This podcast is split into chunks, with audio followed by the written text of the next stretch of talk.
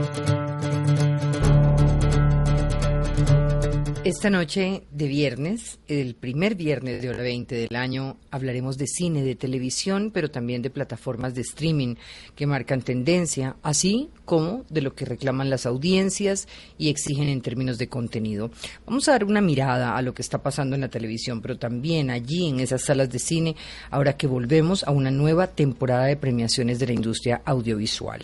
Saludo a nuestros columnistas, nuestros panelistas, Omar Rincón, periodista, columnista del tiempo, profesor universitario, experto en todas estas culturas mediáticas. Omar, es un gusto saludarlo. Buenas, ¿cómo están? Un saludo a todos.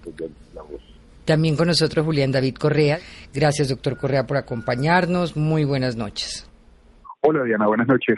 Gracias por la invitación a hora 20 y un saludo para todos los compañeros del panel.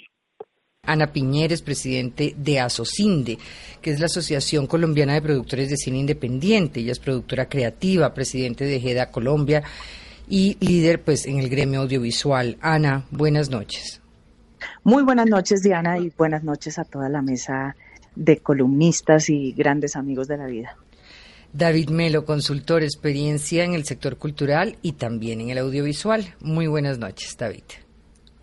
Buenas noches, me da mucho gusto estar eh, hoy con ustedes y con estos colegas con los que hemos tenido discusiones siempre tan animadas. Un poco de contexto para nuestros oyentes. El año de la industria audiovisual empezó este martes 11 con la entrega de los Globo de Oro, una ceremonia que buscaba reivindicar problemas de inclusión y escándalos de corrupción, pues la edición pasada no fue emitida por televisión. No obstante, estos premios son el preámbulo de lo que serán los Oscar el próximo 12 de marzo. Pero antes, en febrero, llegan los Goya, el 11, BAFTA el 19, SAC del Sindicato de Actores el 26 y en Colombia nos preparamos para recibir del 22 al 27 de marzo el FITSI. Una temporada de premiaciones a nivel internacional en los últimos años viene cargada de críticas, como hablábamos. Uno de los cambios que ha venido ocurriendo en el mundo audiovisual, sobre el cual hablaremos, es el auge y la transformación de las llamadas OTT o plataformas de streaming, como Netflix, que a julio del año pasado contaba con 221 millones de suscriptores. Una plataforma que ha llegado en el 2023 con un modelo de publicidad y de prohibición de cuentas compartidas. Por otro lado, está la realidad del cine y la industria audiovisual colombiana. El año pasado cerró con éxitos como el triunfo internacional de largometrajes como Los Reyes del Mundo y La Jauría.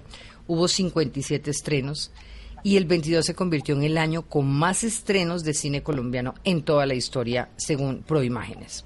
Y sin embargo, la asistencia a películas locales fue del 3.3%, pues de 40 millones de espectadores, 1.2 volvieron a ver películas colombianas, mientras que por el lado de la televisión, la disputa por el rating de los principales canales se da en medio del lanzamiento de realities. Em, remakes de novelas emitidas hace varios años y el paso de producciones de la televisión. Saludo también a nuestro editor de Hora 20, Nicolás Llano, quien además es eh, fanático de todos estos temas. Nicolás, qué gusto tenerlo con nosotros en este programa. Hola Diana, buenas noches y buenas noches a los panelistas y estamos cumpliendo a los oyentes. Finalizando el 22 les dijimos que el 23 veníamos con mucha cultura eh, y pues aquí estamos para hablar de este tema que nos interesa a todos, que es la industria audiovisual. Así es. Hablamos entonces, empecemos, Omar, empecemos con una mirada de lo que viene pasando con la industria audiovisual a nivel mundial ahora que se viene esta temporada de premios qué relevancia están teniendo estas premiaciones, qué rumbo están tomando. Yo diría como tres cosas básicas. Una primera es que el, mundo masivo desapareció, ahora vivimos en mundos de guetos, en mundos donde cada uno anda en su, en su propia historia, entonces yo creería que el cine es como un mundo aparte, que vive aparte en festivales, premiaciones y con un público no tan grande, pero sigue siendo el, papá de la, industria, que las eh, plataformas digitales lo que inventaron, que es maravilloso, es que el programador es el televidente, el televidente es el que decide qué ve, cómo ve, para qué lo ve y en qué horarios, y creo que eso es la libertad absoluta para el televidente. Y diría que el cine colombiano, pues, mejora en calidad, pero, pero, tiene cada vez menos convocatoria para público. Tienen menos convocatoria para público, yo pensaba que era lo contrario. Pues las cifras que tú dices al comienzo, dice 57 películas, 1.300.000 espectadores y ese hecho el promedio es rebajísimo por película, o sea, una película que, se le invierte una cantidad de dinero tiene eh, es el promedio como 2.000, 3.000 espectadores, es súper poquito realmente comparado con el producto que pide. Pues muy interesante, me quedo con dos cosas de Omar. El televidente es el programador, que, que, es un tema sobre el cual quiero volver, y un poco preguntarle a Ana Piñeres qué opina sobre eso. ¿Es bajito esta convocatoria para, para los esfuerzos del cine colombiano? Yo creo que sí, Diana. O sea, Omar tiene mucha razón y es un análisis que igual no cambia en el tiempo. Eh, la formación de público, siempre lo hemos dicho, es importantísima para que la gente vea su propio cine. Nosotros los colombianos somos eh, un público que nos gusta reírnos y entonces la, comedia realmente mm. tiene muy buena convocatoria y por eso eh, se esperan año a año las producciones eh, que hace nuestro colega respetadísimo Dago García, a quien queremos mucho y respetamos mucho en, el medio, porque él ha encontrado su nicho, él ha encontrado cómo hablarle al colombiano que le gusta reírse, que le gusta la comedia. Sin embargo, existen unos públicos eh, cada vez más crecientes eh, que, que, vemos también otro tipo de cine, el que es aplaudido en los, en los festivales y de donde nacen los grandes eh, creadores y talentos que también están trabajando no solamente en su propio cine, sino en, en las mismas plataformas. Yo creo que la pregunta es cuál es el, el, crecimiento que, que queremos de nuestro cine qué conversación tenemos que tener con los espectadores, con los colombianos y quizá cómo trabajar un poco más, inclusive los productores, los guionistas, los directores, acerca de, de, poder tener una conversación con el, con el público masivo que no sea solamente en el espectro de la comedia, sino que, podamos llegar a unos públicos mucho más grandes con nuestro propio cine. Creo que ahí hay un nicho vacío eh, que no hemos podido encontrar y que no es solamente de Colombia, esto es en el mundo entero.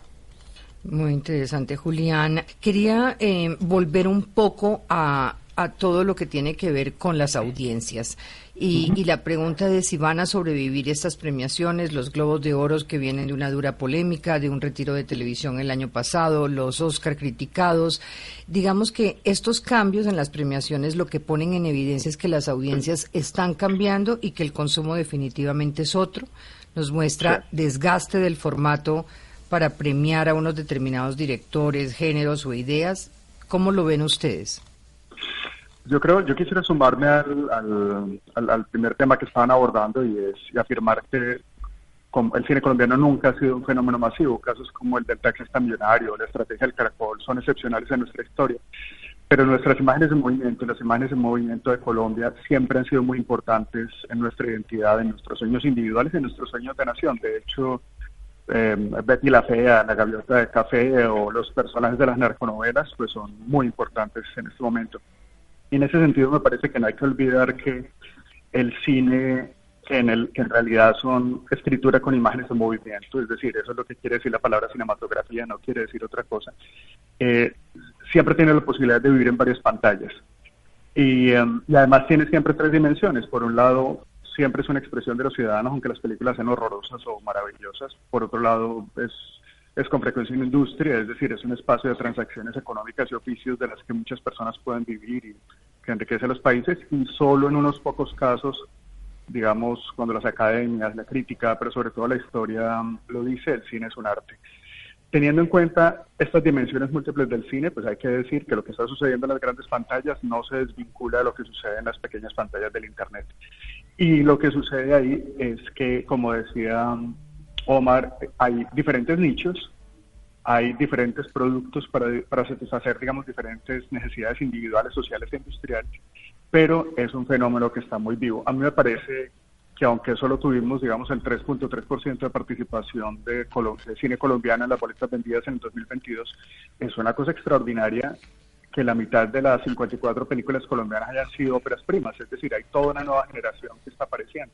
Y me parece extraordinario que hayan surgido nuevas distribuidoras para estas películas. Entonces, el cine colombiano, la escritura audiovisual en Colombia es un asunto muy, muy vivo, que además está expresando la diversidad cultural del país. Mira que el año pasado se cerró con una película guayú que se llama La Frontera y con, con estas comedias de, de Dago de fin de año que son tan populares. Es decir, el cine en este momento es un portador de la diversidad cultural de Colombia y eso está sucediendo ahora como nunca había sucedido antes. Sí, eh, Usted tenía, quería escuchar la, la, opinión general antes de darle paso a Nicolás de David Melo sobre este tema que estamos hablando.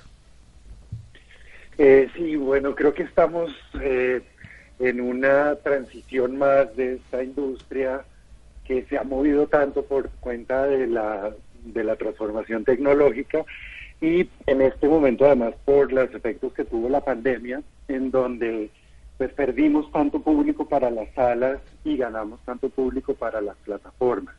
De alguna manera, como que el protagonista de este momento es esa tensión entre los estrenos que estamos teniendo directamente en salas y los estrenos, estrenos que estamos teniendo o simultáneamente o primero en las plataformas. Entonces, sí, hay una pérdida, hemos tenido menos público en general, no solamente para el cine colombiano, sino para todas las cinematografías independientes que perdieron mucho espacio de cualquier país del mundo, de Francia, de las cinematografías europeas y latinoamericanas, en las pantallas. El público está buscando, está regresando a buscar experiencias más tecnológicas, el 3D, grandes producciones y las circuitos de exhibición están arriesgando menos con, las producciones independientes, pero al tiempo estamos viendo que ya tenemos los Reyes del Mundo, la película colombiana tal vez de, premios más importantes el año pasado, ya estrenada rapidísimo en Netflix, y Netflix compitiendo, lo mismo Amazon con Argentina 1985, eh, con muchos títulos que inclusive están eh, compitiendo ahorita al tiempo con los estrenos en salas por los premios en los Globos de Oro, por los premios en los Óscares, es decir, transformando toda la dinámica del consumo y además un consumo altísimo en plataformas como YouTube, en donde la gente está viendo cada vez más y más contenidos cortos y donde también América Latina, Colombia, está empezando a tener un protagonismo en series web, en series, eh, en videoclips, en contenidos más cortos. Entonces es una gran transformación, por fortuna Colombia. Aquí tenemos a, a Ana y su CMO que hace una apuesta, por ejemplo, con contenidos para las plataformas en donde sí están captando el público, o sea, sí sabemos hacer contenido que le interesa al público y tal vez lo que sí ha pasado es que el Fondo de Cine y los recursos públicos tenido un énfasis en el cine más independiente, en una película como La Jauría, que es la gran joya de pronto del cine colombiano en el 2022, que solamente habría sido posible eh, con apoyos públicos. Entonces tenemos esta confusión entre lo más autoral, lo que está más en los circuitos de nicho, lo que está llegando a las plataformas, que probablemente lo más masivo y que ya está teniendo además una dinámica en Colombia mucho más interesantes, son alrededor de 40 series o, productos que se están haciendo para las plataformas o para el mercado internacional monitoreadas y con un sistema de ayudas públicas ahora para ellas, con una discusión fuerte. Yo creo que Omar, Omar es uno de los, de los que más ha llamado la atención sobre eh, cómo tener en este contenido historias colombianas, eh, talento colombiano y realmente respuesta Sería preguntarle a Omar qué tipo de historias colombianas, cuando hablamos de tener contenidos colombianos, el otro día leía una manera de Malcolm Diz de describir la colombianidad. Sí, sí. Y me pregunto, no sé si lo viste, Omar, eh, que me sí, sí, sí, lo viste, ¿verdad? Y me pregunto, ¿queremos eh, eh, contenidos que reflejen esa manera de entender la colombianidad o qué tipo de contenidos? Pues yo creo que si uno mira el ejemplo de la televisión, o sea, si tú ves Netflix, de ¿por qué pegan las telenovelas colombianas en repetición? O sea, es rarísimo, no pegan las brasileñas, no pegan las argentinas, las mexicanas, las cubanas, no, solamente las colombianas son las que marcan 10 en repetición eternamente. Entonces, de alguna forma, algo debe tener Colombia que sabe hacer bien. Y yo creo que en ese es yo pensándolo un poco, digo que Colombia tiene un saber hacer, saber, sabemos hacer bien eso, en un híbrido que es telenovela clásica con unas eh, eh, aventuras éticas que nos llevan a hacer siempre tan hay paraíso, narconovelas, eh, corrupciones, una cantidad de cosas y con mucho talento actoral y de, y de guion para, para hacer eso y calidad técnica. Entonces yo creo que de alguna forma tenemos como un remix bastante interesante. Lo raro que pasa es que mi, mi pelea y la pregunta tuya es cuando viene Netflix o Amazon a hacer televisión a Colombia, en eso Ana sabe más que yo, yo soy un crítico apenas, viene a Colombia y dice, quiero que hagan televisión como ustedes saben hacer, que ustedes son genios haciendo televisión, pero le pone la temática gringa, el estilo Miami, el estilo Los Ángeles, y termina un híbrido que es feísimo y que no, normalmente no, no, mm. no, no funciona porque termina siendo una cosa ni, ni Colombiche, ni Miami, ni esto, y entonces eso creo que Ana sabe, porque es la que ha producido con ellos, que es interesante. Entonces me parece a mí que, nosotros sí sabemos hacer, pero cuando llega la industria internacional nos quiere decir, no, así no se hace, se hace así. Y de pronto creo que el mundo mundial está buscando historias locales con tumbado local. Si tú ves en Netflix también abunda Corea, porque ¿qué? Unas tres coreanas pegaron y la están buscando para eso creo que la industria de la música lo demuestra. Lo que es más local con, con, mezcla hace que, tengamos una música colombiana espectacular para el mundo porque podemos ser nosotros metiéndole algo del mundo. Muy bien. Nicolás ya no se tenía pregunta. Sí, Diana, yo quería plantear un, artículo que escribió Richard Brody, eh, el crítico estadounidense para el The New Yorker, en el que plantea que el entorno actual eh, es probable que pocas buenas películas ganen dinero a la antigua, eh, como ocurría en los cines. y dice que mientras tanto la nueva forma de transmisión no parece canalizar dinero de una manera confiable hacia productores y distribuidores. ¿En qué dilema se encuentra entonces eh, hoy la industria del cine? ¿Con, qué desafío se encuentra hoy la financiación, la producción, la rentabilidad? ¿Y por qué esas buenas películas no ganan eh, como, como, ganaban antes? Un poco como planteando lo que nos decía ahora eh, David sobre lo que es esta, la transmisión por streaming y lo que se produce allí y lo que está pasando en, en las salas de cine tradicionales. ¿Quién quiere contestar esa pregunta? Yo creo que... Mm, Julián. Por, sí, que yo creo que yo creo que por un lado vamos a seguir teniendo grandes fenómenos de mercado. Eso es eso es fantástico y eso es muy importante. Sin embargo, además de eso, creo que es muy necesario no olvidar que para un país como Colombia es es, es esencial, es, es aún más importante poder mantener un alto volumen de producción y un volumen de producción diverso que nos permita explorar nuestras distintas historias, paisajes, idiomas y perspectivas del mundo. Dentro de ese paquete seguramente va a haber películas terribles que van a tener muy poca asistencia, pero también vamos a tener otras mucho más aceptadas. Cuando tú haces la pregunta de Brody, estás hablando de la dimensión más industrial del cine. En relación con esa dimensión industrial, creo que Colombia ha hecho unos logros inmensos y ya se ha mencionado el trabajo que hace Ana con CMO y, y, tantas otras productoras colombianas que tienen productos valiosísimos en diversas pantallas del mundo. Pero junto con eso, no podemos olvidar que mantener una producción constante nos permite tener un cine propio, es decir, que exprese lo que nosotros somos. Eso es algo que no podemos olvidar. Eh, Ana, e, en ese sentido, eh, preguntarle cómo es el proceso de, trabajo con, estas empresas grandes que vienen del extranjero a querer producir en Colombia por la tradición que tenemos. Eh, ¿Cómo es el proceso de trabajo? Sí, y a propósito de lo que decía Omar, que es que vienen a, a buscar ese talento, pero con unas mezcolanzas que dañan al final el producto. Yo creería, Diana y Nicolás, que, que escuchando a Omar quizá me imaginaba las producciones de hace dos, tres años, cuando venían, por ejemplo, a hacer narcos, ¿cierto? Entonces, eh, son producciones con esencia colombiana, pero con unas mezcolanzas, como él dice, de casting y de, y de formas de, hacer más de Hollywood. Hoy en día las cosas son totalmente distintas y gracias precisamente a los incentivos que ha hecho el, eh, los gobiernos eh, anteriores y de ahora con los CINAS, por ejemplo, pero también porque las plataformas han entendido eso que ustedes están diciendo y es que nosotros somos una capital del drama, así como lo es Corea, así como lo es Turquía, Colombia es una capital de, del melodrama y están queriendo volver a esa, a esa esencia que nosotros tenemos, a esa génesis que tenemos de Pepe Sánchez, de Marta Bocio, de todos los grandes de la, del melodrama. Entonces, están buscando una esencia mucho más grande y prueba de eso, por ejemplo, es una serie que nosotros hicimos que está dentro del top 10, el top 5 realmente de Netflix el año pasado y es Pálpito. Eh, más colombiana para donde 98% de talento local hecho totalmente en nuestro país y donde no se siente realmente que está a la mano de ellos porque las plataformas están confiando en el talento colombiano y le están diciendo quiero que usted me cuente sus historias, pero además como usted lo sabe hacer.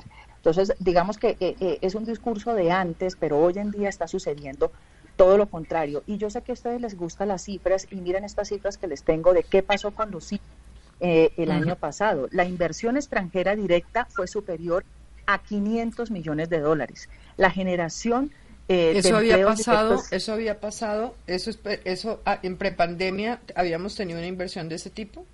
Nunca, jamás. Esto precisamente sucedió porque en la pandemia se lanzaron los certificados de inversión audiovisual, mientras que todo el mundo estaba cerrando por pandemia, Colombia les decía, aquí tenemos unos incentivos tributarios para las compañías extranjeras que vengan a invertir y hacer cine y hacer televisión y hacer realities en Colombia y otro tipo de formatos. Uno tener 25 mil empleos directos, eso no sucedía. En el 2021, por ejemplo, aumentó el 17% la población ocupada de la industria, generando más de 500 mil empleos directos e indirectos. Tuvimos 65 mil noches de hotel, 95 territorios fueron beneficiados por la producción audiovisual, es decir, esto no se centra en Bogotá, llegamos a las regiones y tocamos más de 35 ciudades. Yo, por ejemplo, grabé eh, Pasión de Gavilanes 2, la nueva temporada, a tres unidades, 500 personas directas trabajando y el pueblo totalmente trabajando para nosotros, eh, en plena pandemia. 30 nuevos clientes en 24 meses, imagínense, y nómbrenlos todos y no caben eh, dentro de esa 30 que uno dice, bueno, pero ¿dónde están Netflix, HBO? Sí, todos esos y productoras extranjeras. Y ojo con este dato, valor agregado en relación al PIB, estamos impactando 1.4 billones eh, eh, de dólares, es decir, el 2.64 del PIB de la nación corresponde al audiovisual. ¿Cuánto del PIB? ¿Dos? 2.64. Sí, una cifra bien importante. Nicolás, usted tenía otra pregunta sobre RTBC Play. Eh, sí, Diana, Colombia tiene el caso de, una plataforma pública donde se produce contenido nuevo, pero también eh, recoge series y novelas y documentales, proyectos audiovisuales antiguos. Eh, ¿Cómo ven ustedes el, funcionamiento de esta plataforma eh, y cómo fortalecer esta apuesta por el streaming a nivel público y de contenido local? Colombia tiene de hecho dos. Tiene RTBC Play y tiene una cosa maravillosa que nació en el Ministerio de Cultura que se llama Retina Latina y que involucra el cine de seis países del continente. ¿Cine Latina? Retina Latina. Ah, Retina, sí, Retina Latina. Sí, que incluye seis países, además de Colombia. Serían. Entonces, nada, yo, creo que el tema que están poniendo sobre la mesa es maravilloso, porque fíjate lo que pasa con los reyes del mundo. Ahora se va a poder ver en cualquier rincón del planeta y eso es genial y con, y con, proyectos quería hacer un paréntesis acá que no sé si les pasa. El otro día tenía una discusión con unos amigos que había una diferencia muy grande de aproximación frente a los reyes del mundo. Para algunos era una cosa absolutamente magistral, lo tengo que decir, Norma Jimeno, una de nuestras panelistas, estrella también en temas de filosofía y de cine y demás, eh, amiga común con Omar, eh, y otros que, como yo, sentíamos que había una lentitud casi insoportable, invivible en el, en, el proceso de, de, aproximarse a la película, eh, sin ningún tipo de, de, insulto por una obra tan maravillosa, pero digamos que son aproximaciones muy distintas. Y me pregunto si los colombianos no queremos vernos en el espejo de esas realidades algunos, eh, y hay un y este tipo de cine va a un nicho intelectualmente más eh, ávido de ese tipo de contenidos.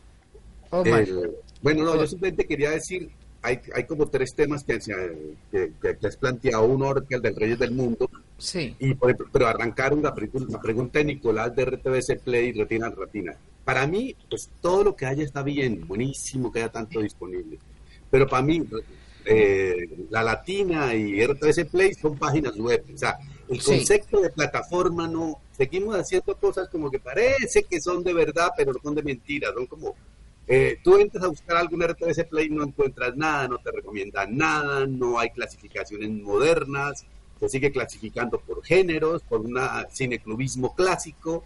Y creo que pues de alguna forma uno tiene que aprender que Netflix impactó en la industria creando nuevos nuevas formas de clasificar, nuevas formas de interacción, nuevas formas de esto.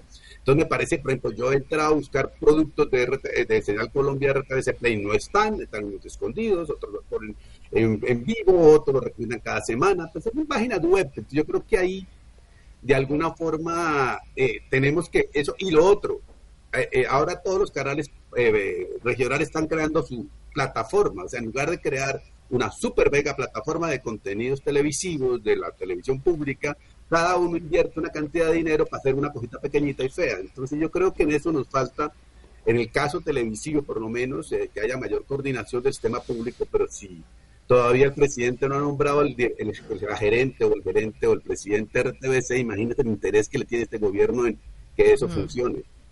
Sí, eh, ah, yo interrumpí a Julián. Em, en relación con Retina Latina, rápidamente, quiero, pues, me, parece que, me parece que Martín tiene razón, hay un montón de cosas por mejorar, pero imagínense la situación hace 10 años.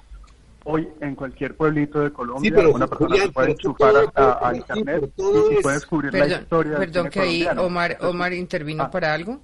No, es que digo que, Julián, yo estoy de acuerdo contigo, pero es que no podemos seguir pensando que es que está 10 años estábamos peor Hoy en día tenemos una conexión mundial y segundo, que cualquier pueblito van a ver eso. Es mentira. O sea, ¿cuál pueblito ven eso? ¿Cuál va a entrar a internet con una conexión malísima? O sea, sigamos hablando para Bogotá. Miren, miren cuánta gente va al cine, en dónde van al cine, Bogotá, Medellín y Cali. O sea, de verdad, en serio, ¿dónde están las cifras del pueblito que usa la retina latina? A ver. Esa es una opción que existe en este momento. Antes no existía. En este momento sí es posible ver las películas más interesantes de toda la historia del cine colombiano, pero además telenovelas, pero además series, que se pueden mejorar, claro, pero es parte del proceso. Sí. Ah, y en, relación con tu, Diana, con tu, con tu comentario sobre los reyes del mundo, pues mira, lo primero es que es fantástico que se armen todos los debates sobre, sobre, ese asunto, porque es que precisamente eso es el cine colombiano o las pantallas colombianas lo que se pone ahí, una gente lo va a odiar, otra la gente lo va a amar, no pasa nada, al contrario. Esos diálogos que suscitan las películas son una razón para hacer cine. Y desde mi punto de vista, a mí sí es una película que me parece sorprendente por muchos motivos. Mm, quisiera también, por supuesto, que hubiera otras miradas sobre el país, pero como decía hace un rato, pues tenemos que mantener la diversidad de la producción para que haya distintas miradas sobre lo que somos. Julián, una pregunta ahí, ¿y, cómo logramos esas distintas miradas? Ahorita al inicio Omar nos decía como esa dificultad para, para atraer a la gente a, ver cine, eh, ¿cómo obtener, digamos, una mayor diversidad, una explosión de, distintos estilos narrativos y de historias que nos cuenten a través del cine? Sí, yo creo que hay, hay dos temas ahí. Uno, nosotros seguimos midiendo el consumo audiovisual como se medía en los años 50, digamos, es decir, eh, sabemos muy claramente los datos de taquilla y bueno, todo lo que, lo que presentaba Diana inicialmente del informe de preimágenes.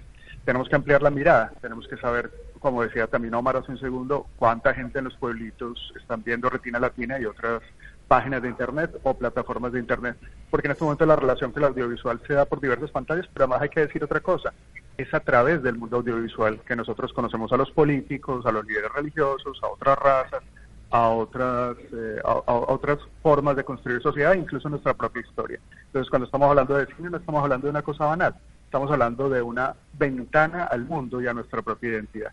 Pero entonces, número uno, es necesario cambiar la manera como estamos midiendo el consumo audiovisual para poder entender lo que sucede en las distintas pantallas en distintos lugares del país.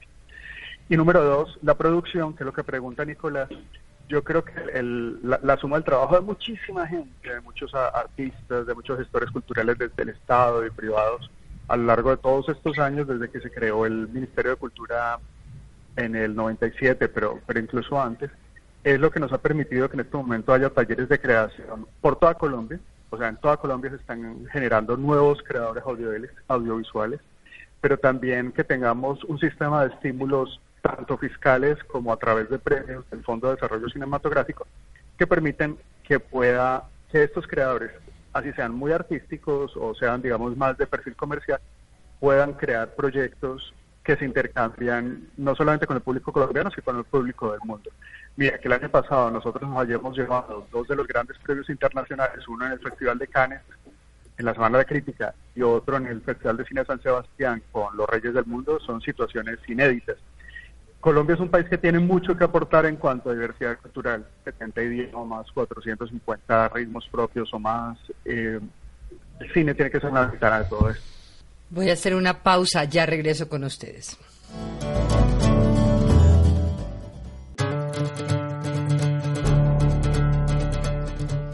Regresamos en hora 20 con Omar Rincón, Juan David Correa, Ana Piñeres, David Melo. Estamos hablando de plataformas eh, de Netflix, de todo lo que tiene que ver con la oferta que hay tanto en Colombia como por fuera, eh, cómo se cruzan estas plataformas de streaming también con la producción de cine, qué pasa con, con nuestros contenidos y eso me lleva a a otro tema, a preguntarle a todos y empezando por Omar, cómo está viendo el panorama de la televisión en Colombia. ¿De qué nivel y qué tanta calidad tienen las producciones que estamos viendo en la televisión como la conocíamos, la anterior? Que, ¿Por qué están gustando tanto los realities y los canales le apuestan a invertirles tanto dinero? ¿Qué hay en estas producciones que atraen tanto las audiencias? Pues yo creo que en televisión Sí, seguimos siendo muy tradicionales, pero buenos. Caracol decidió no innovar nunca más, o sea, pone un reality una, gente cantando todas las noches y después alguien corriendo y con eso le basta. Y RCN pues puso Masterchef, le funcionó y ahora va a poner como otra cosa de gente corriendo y le va a funcionar más o menos decentemente. Creo que en eso no hemos aportado absolutamente nada, pero da rating y, demuestra que la gente, pues la noche quiere desconectarse y ver una cosa donde no piense absolutamente nada. En ficciones yo creo que siguen, seguimos haciendo telenovelas súper buenas. A mí me parece que en general las telenovelas de RCN, los, las seriados, las ficciones de RCN y Caracol son bastante buenas. Creo que, que, es, es, en eso no, no, no podemos negarlo. Creemos, creo que en lo informativo somos muy tradicionales y RCN, mientras no quiera cambiar su modelo informativo, pues el canal no va a poder competir porque el noticiero no sube dos puntos. Ahí hay una cantidad de, de calidad informativa que no, que, no mira. El canal 1 es un desperdicio total, o sea, si no es por el noticiero de, de Yamid, eso no sirve para absolutamente nada, que es un medio público alquilado a unos mercaderes. Y la televisión pública tiene un nuevo financiador, pues gracias al cambio que le dio el joven eh, Duque que es tenaz porque el Mintix es el dueño de la televisión pública, es el que financia toda la ficción y la, la, la televisión, y se financia muchísimo. A mí me impresiona la cantidad de títulos de ficción que ha financiado Mintix, con qué criterio no sé, financian series de dos o tres capítulos que me parece que no es lo, lógico, lo lógico sería 10, 12 capítulos al menos, y después no aseguran dónde poner esa en pantalla. Entonces, eh, resulta que Teleantioquia está haciendo ficción para sí mismo, eh, para sí mismo, y Mintix para sí mismo, y hay una cantidad de producción sin pantalla. Muy bien, Nicolás. Eh, sí, Diana, eh, y esto es un poco como para, para todos nuestros panelistas, y es si existe la sensación de que todo tiempo pasado fue mejor con la televisión colombiana, y esto desde la audiencia. Yo les cuento, tengo 25 años y no tengo cable, no, no veo nada de televisión, solo veo los noticieros, y mis amigos, eh, mi hermana, mis conocidos, no vemos televisión, no nos gusta consumir televisión y, y en ese sentido eh, se puede se puede sentir de que de que la televisión no, no se puede mejorar o por qué los jóvenes no nos sentimos atraídos por, lo que nos ofrece eh, los canales privados, pero sí lo que nos eh, entrega Netflix y Amazon Prime y estas plataformas. Pues mira, Nicolás, te contesto yo. Yo creo que, que, eso es generacional. De pronto eres un nativo digital donde tu mundo eh, y tu nicho está dentro de las, de las plataformas y es totalmente eh, válido. Conozco a muchas personas que consumen eh, el audiovisual de esa manera y eso no está mal. Lo que, lo que creo que sí que hay que rescatar tomando la palabra de lo que dice Omar, es que la televisión pública sí ha crecido en calidad de ficción y eso ha hecho que muchas personas entren al mundo audiovisual a trabajar, a insertarse desde las regiones también a, meterse en toda esta industria que está creciendo cada vez más, que se produzcan muy buenas series y novelas en la televisión regional que inclusive han sido vendidas a plataformas. Y mira que tú lo que estás viendo en las plataformas también que se hace en Colombia es porque de alguna manera parte de eso está primero haciéndose para la televisión eh, como Caracol o RCN. Eh, Caracol se convirtió en un, en un productor de contenido no solamente para su propia pantalla, sino para, para internacionalmente. Y, y productos que de pronto no triunfan en la televisión colombiana se vuelven un, un hito en, en, las plataformas, como está pasando con la nueva versión de Hasta que la plata nos separe o la nueva versión de Café con aroma de mujer. Entonces, no lo ves en, en, en Caracol y en RCN, pero lo vas a ver ahí en las plataformas.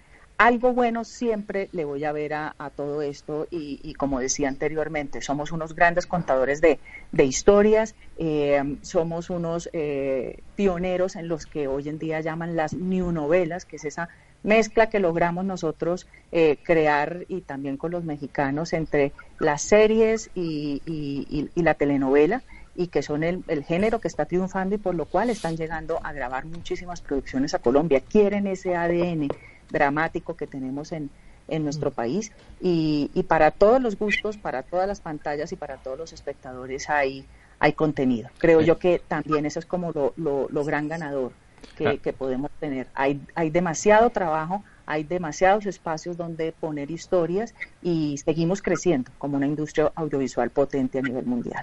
Eh, Ana, hay, dos cosas porque por un lado está el, tema regional. Eh, hace unos años se, se, publicaron dos novelas muy importantes desde lo regional, que fue una sobre Débora Arango y la otra Déjala morir, que, que tuvieron un impacto pero uno tiene la sensación de que esto se queda un poco como en lo regional, eh, terminan siendo muy premiadas, eh, pero no trasciende como a un plano nacional y a que la gente conozca este producto. Y por otro lado, em, es, ese auge que, nos comentaba ahora Omar, de que la gente está viendo las novelas que se publicaron hace 20 años. Yo, por ejemplo, hace pocos días me vi Pecados Capitales y Pedro el Escamoso, eh, y, me, parecía, me parecía interesantísimo poder volver a ver esas novelas. Ustedes son gente muy rara. Yo también. no.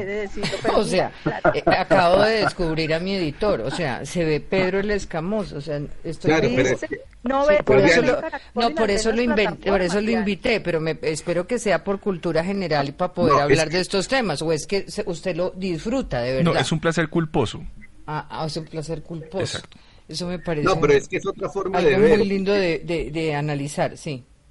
Es que yo creo que ven de otra forma porque cogen el celular y ven 40 capítulos de Pedro del Camoso mientras chatean, mientras hacen una cantidad de cosas y lo ven por Telegram, o sea que es otro tipo, no es el tipo de televidencia que vimos nosotros. es otra cosa, exacto. No, de la mamá de uno no se vaya tan lejos, de nosotros. Pero volviendo al tema de la televisión regional, no está mal, o sea, no está mal que sean, que triunfen dentro de sus regiones eh, porque ahí está creciendo un resto de talento, de escritores, de directores, de actores. De hecho, las dos series que mencionaste son escritas por Andrés Salgado, que es uno de los buenos guionistas que tiene nuestro país y que viene de, de hacer muchísimas telenovelas y muchísimas series para televisión abierta. Entonces, no está mal que eso exista. En algún momento se venderán para el mundo entero, para las plataformas, o quedarán ahí, pero no está mal hacer cine independiente que no crezca, no, todo tiene que ser para las grandes audiencias, y eso es lo que tenemos que entender, que cada, cada pollito puede estar en su cajita y que hay un entrenamiento donde, donde vamos subiendo. Y en, el, y, en, y, en, y en lo de los clásicos, para terminarte la pregunta, yo soy la primera que estoy volviendo a ver Café con aroma de mujer otra vez y me la veré 500 veces porque me parece un gran clásico para quedarme dormida por las noches. A esa hora estoy metida entre las cobijas tratando de dormirme y es un delicioso somnífero y te sientes en casa, te sientes en el embrión de, eh, eh, un embrión dentro de tu madre otra vez porque es lo que somos, es nuestro ADN, de eso se trata. Sí, Ana, Ana y, Nicolás, lo que yo diría es que no está mal que haga la niña Emilia y la vean re bien en Telecaribe, pero si la televisión regional se organizara, podría tener una franja prime time de ficción con todas las producciones que tienen, o sea, y podría haber una alternativa para verla mucho más allá. A mí me parece que la televisión pública es cada canal un zumbo solo, con el gobernador de turno y que les falta una propuesta de convertirse en una alternativa común nacional para Colombia. Eso es cierto. quería escuchar la opinión, quería escuchar la opinión de, de David y de Julián sobre la televisión colombiana. Sí, yo, yo creo que Omar es eh, nuestro gran experto en el tema y lo que yo veo desde un trabajo que hemos venido haciendo con diferentes fundaciones en diferentes regiones del país es que pues, efectivamente pues ya la reducción del consumo del número de horas de televisión abierta pues es muchísimo menor de lo que tuvimos nosotros y la competencia con plataformas, con YouTube, con series web que están es decir, yo tengo este caso de esta es mi historia en Keep Llegamos a visitar a Rafael Caicedo, lanza su último capítulo de 18 minutos, pues que es un capítulo largo, y ya va en 70 mil visualizaciones, que la mayoría son, son ahí mismo en Quito, una ciudad de 200 mil personas. Estamos hablando de una explosión de contenidos, por eso es interesante que haya estas plataformas públicas, que haya, digamos, ahorita tenemos un movie en donde estamos viendo los estrenos internacionales de los últimos seis meses. Es hay una explosión de posibilidades y realmente la televisión, de hecho Caracol está produciendo contenidos para Netflix y está subcontratando a otras productoras para hacer estos contenidos. Es decir, estamos buscando nuevos modelos de operación y lo que tenemos hoy los espectadores es un espectro mucho más amplio de posibilidades. Yo creo que la, televisión en Colombia ha sido fundamental tanto para la ciudadanía como para el desarrollo audiovisual en todo el continente. Ahí está Yurupari de Claudia Triana, que, de Gloria Triana, que en, los años 80 nos empezó a mostrar que este es un país diverso racialmente. Y está em, eh, Rostros y Rastros de Telepacífico y de la Universidad del Valle, que revolucionó además la realización de documentales en todo el continente. Me parece que lo que señala David de, del, fenómeno Caracol es muy interesante porque otra vez, Caracol apoyándose en esa red de distribución que tiene en su canal, ha, ha, dado unos pasos inmensos hacia la conquista de las plataformas. Es decir, la televisión sigue siendo un gran jugador. Eh, no tan importante como era antes, es verdad, pero Dago, Dago García tiene una frase genial que yo creo que en este caso es aplicable. Él dice que la, salud de una cinematografía nacional depende de que haya un cine de evasión y un cine de exploración. Y a mí me parece que incluso que muchos de estos experimentos que se están haciendo en la televisión colombiana, así como muchos de los premios que se entregan desde el Fondo de Desarrollo Cinematográfico, son precisamente los espacios de exploración para la escritura audiovisual nacional. Sí. Nicolás. Diana, yo quería volver un poco al inicio, al tema que planteábamos sobre las premiaciones, que pasamos muy rápido por ahí, y, es lo que acaba de pasar con los Globo de Oro. Y, lo conversaba hace un momento con, nuestro operador Mario Alcalá, y, es este tema de la inclusión forzada. De, tener que incluir de, todo, eh, de, todas partes, de todo lugar, eh, de todos los géneros. Hay como un afán de que el cine responda a, cualquier fenómeno y, a incluir a cualquier minoría, ¿ustedes cómo se aproximan un poco como, como a esta realidad eh, internacional, pero que también lo podemos ver en lo local, de, de, incluir todo en, en, lo audiovisual? Pues yo te diría una cosa rapidísima y es que es una tendencia mundial de que de alguna forma por Mr. Trump graduó que Hollywood era la izquierda norteamericana, porque era feminista, porque era medioambientalista, porque era pro derechos humanos, pero es absolutamente capitalista, no cuestiona para nada el sistema, solamente incluye estas nuevas éticas políticas del feminismo, medio ambiente, sexual, eh, no xenofobia, todas esas cosas. Entonces me parece que es, es, interesante porque es una responsabilidad ética pública de que alguien tiene que, que guiar ese tipo de discursos, y en este punto la academia no lo está haciendo, las ONG no lo está haciendo, y creo que no solamente el cine, sino todo lo que es el mundo de la música también pasa. Ya no, no se puede ser como J Balvin de que yo no soy ni izquierda ni derecha, soy derecho, sino tiene que participar de este debate público y la, joven, la juventud está exigiendo que tenga participación en esto. No somos asépticos políticamente, me parece que está bien. Y la otra cosa que pasa es, por esa pregunta es también que esos shows televisivos ya son reaburridos porque están basados en el directo, eh, están hechos como un gueto y creo que esa televisión sí está desapareciendo directamente, el único directo que funciona es el fútbol. Sí. Tengo una pregunta para cada uno de ustedes para el cierre y es la recomendación que harían para este 2023 que no perderse, que para ustedes sería la recomendación en cine o en plataformas o en televisión que le harían en lo audiovisual a nuestros oyentes. Empiezo por Omar, por Ana. Yo, yo después, yo, las recomendaciones... pues mire, yo, yo, yo hablo desde la casa. Acabamos de producir eh, la segunda temporada de Pálpito eh, y comenzamos rodándola en Turquía precisamente, otra de las capitales mundiales del drama, en México y en Colombia. Eh, una producción con todo el ADN colombiano de CMO Producciones para Netflix, así que se los recomiendo mucho porque creo que viene cargado de muchísimas cosas. ¿Y qué más recomiendo yo? Yo creo que hay que hay que ser muy diverso. A mí me encanta la diversidad realmente, a mí me gustan todos estos shows que realmente no deberían ser tan para afuera, sino para nosotros aplaudirnos entre, entre nosotros en nuestro trabajo, en nuestra diversidad. Aplaudo mucho, por ejemplo, lo que hace los premios Macondo, eh, de aplaudirnos a nosotros eh, en nuestra industria y también lo que está haciendo los, los platino en, en, España. Así que ver mucho cine colombiano, ver todo lo que se está haciendo en Colombia para las plataformas. Creo que hay que tener un mundo abierto y también lo que pasen por la televisión regional. Tener estos ojos muy bien en las pantallas y, reconocernos en lo que estamos creciendo y en lo que somos.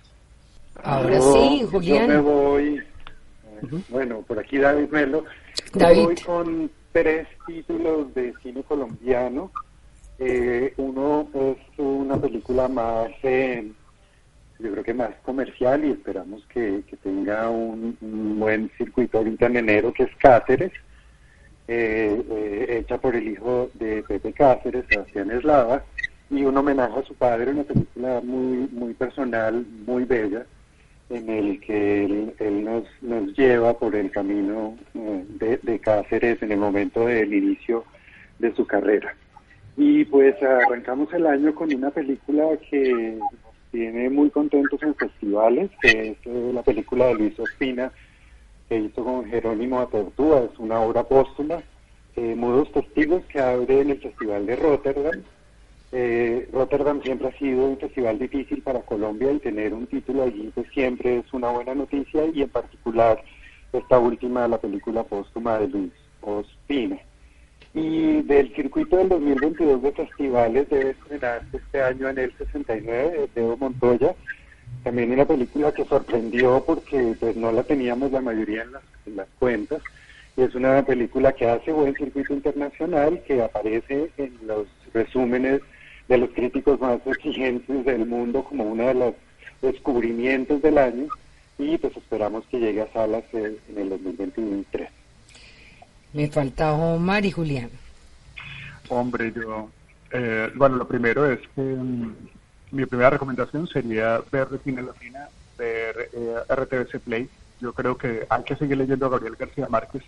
No puede ser porque, porque hay una avalancha de novedades todos los días, se nos olvida nuestra propia historia. Y en RTBC Play y en Retina pueden ver lo mejor de la historia del cine colombiano y también de su televisión. Entonces, esa sería mi, mi primera recomendación.